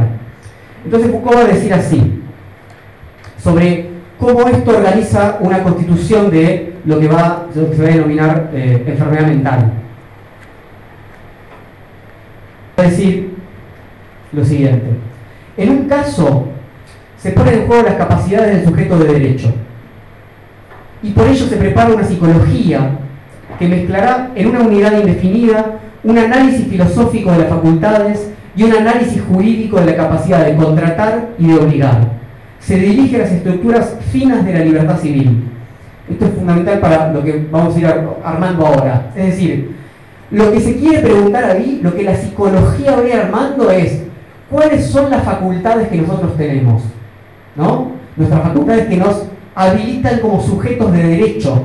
Porque ¿qué es lo que hace la modernidad? Dice, todos podemos ser sujetos de derecho. Eso es lo que la Revolución Francesa hace triunfar políticamente. Ahí donde algunos eran sujetos de derecho, ahora universalmente todos tenemos que ser sujetos de derecho. Y para eso tenemos que tener capacidad de contratar. Y para eso no tenemos que tener esas facultades afectadas. Si las tenemos afectadas, quedamos bajo la tutela de otro. Hasta hoy la ley de salud mental trata sobre esos temas y se lucha sobre esos temas. ¿Hasta qué punto alguien con sus determinadas facultades afectadas puede o no ser sujeto de derecho? Decir si quiere internarse o no, decir si puede heredar, votar, etcétera, etcétera. Eso por un lado.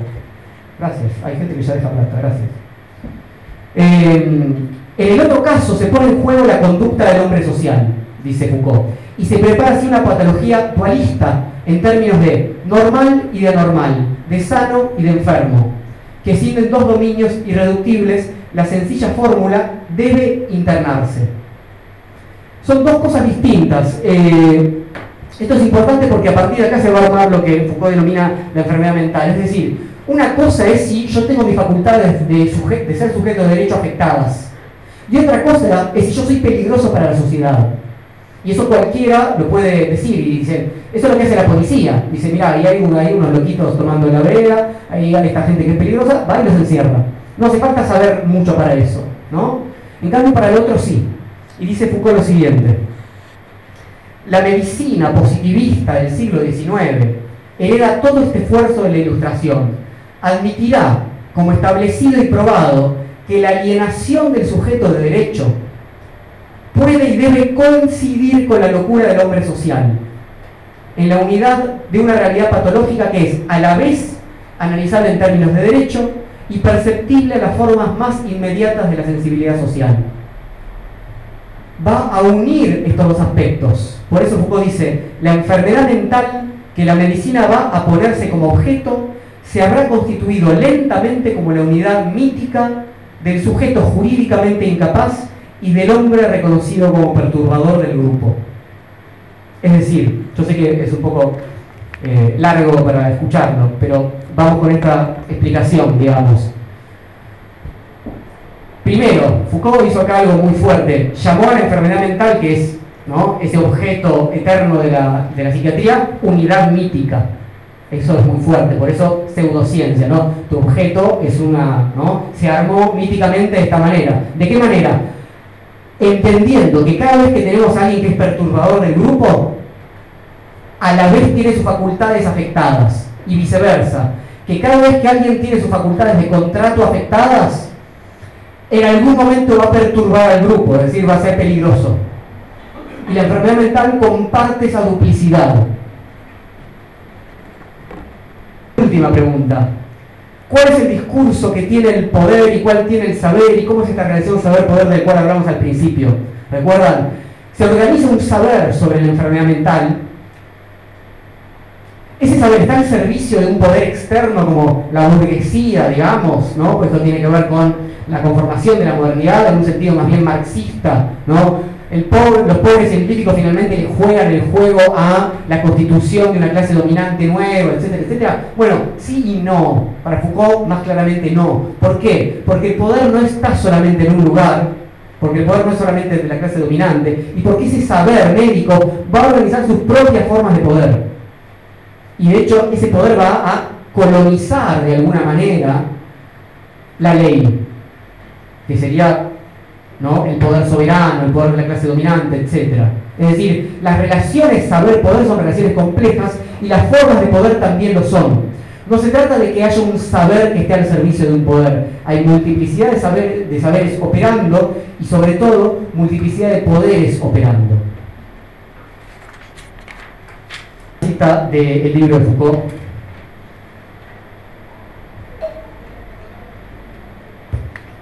La psicopatología del siglo XIX, y quizás aún la nuestra, quiere situarse y tomar sus medidas por relación a un homo natura o a un hombre normal dado anteriormente a toda experiencia de la enfermedad. De hecho, ese hombre normal es una creación. Y si hay que situarlo, no es en un espacio natural, sino en un sistema que identifica el socius al sujeto de derecho. O sea, que entiende que un sujeto normal es alguien que contrata, o sea, es un burgués es alguien que tiene que firmar sus propios papeles. Por eso antes solamente ¿no? el varón adulto, etcétera, etcétera, etcétera, etcétera. Entonces, estaba leyéndoles esto. Y como consecuencia, el loco no es reconocido como tal porque una enfermedad lo ha arrojado hacia las márgenes de la normalidad, sino porque nuestra cultura lo ha situado en el punto de encuentro entre el decreto social del internamiento y el conocimiento jurídico que discierne la capacidad de los sujetos de derecho. La ciencia positiva de las enfermedades mentales y esos sentimientos humanitarios que han ascendido al loco al rango de ser humano, solo han sido posibles una vez sólidamente establecida esta síntesis entre estas dos figuras, que forman en cierto modo el a priori concreto de toda nuestra psicopatología con pretensiones científicas. La última pregunta es la siguiente. Exactamente, ¿por qué la incapacidad jurídica burguesa y el hombre perturbador se unen en un determinado momento? O para decirlo desde el otro lado, ¿no? ¿Quién es este nuevo hombre que a la vez es, quién es este nuevo sujeto que a la vez está plenamente adaptado al grupo y a la vez es plenamente responsable de sus actos? Es decir, es pleno sujeto de derecho este finalmente va a ser la, la, autoconstitución del sujeto moderno que excluya la locura. Ahora no vamos a trabajar tanto esta pregunta, ahora la podemos charlar. Voy a repasar las preguntas, cerrar y ir a pasar la gorra. Primera pregunta entonces, ¿cómo se articulan, se definen y se despliegan históricamente espacios para la contención y separación del inhumano? Segunda pregunta, ¿qué relación existe entre la locura y la navegación? Tercera pregunta, ¿Cuáles eran los tipos de experiencia de locura en el Renacimiento?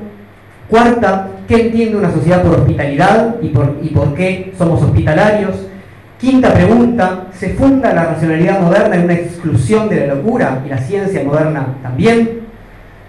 Sexta, ¿se puede hacer hablar a la locura y un logos de la locura posible? ¿Se puede hacer hablar al subalterno? Séptima pregunta, ¿qué tipo de sujetos y de comportamientos en relación a las faltas morales encontramos en los internados? ¿Y qué significa eso en, la constitución de esa, moral moderna? Octava, cómo se constituyen las narraciones que las ciencias tienen sobre sí mismas en relación a esa ciencia positivista.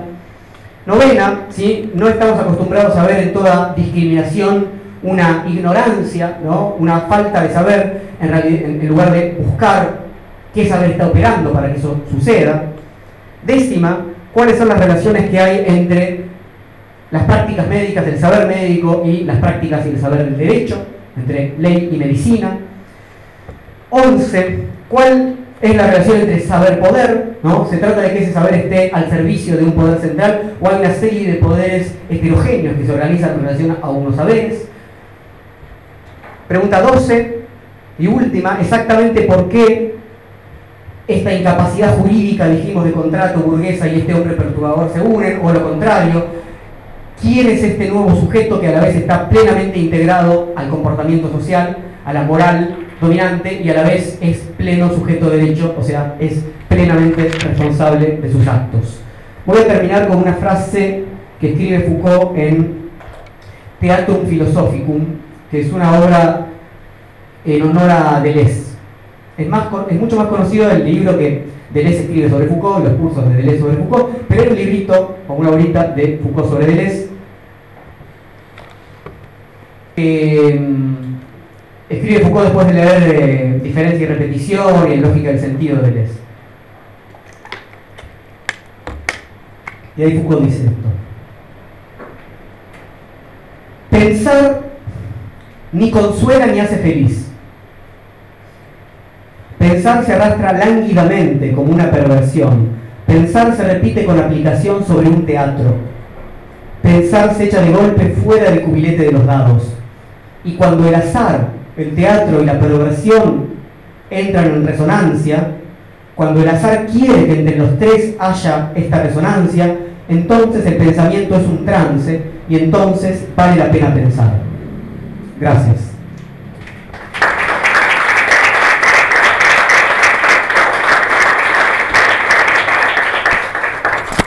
Bien, ahí voy a por su dinero.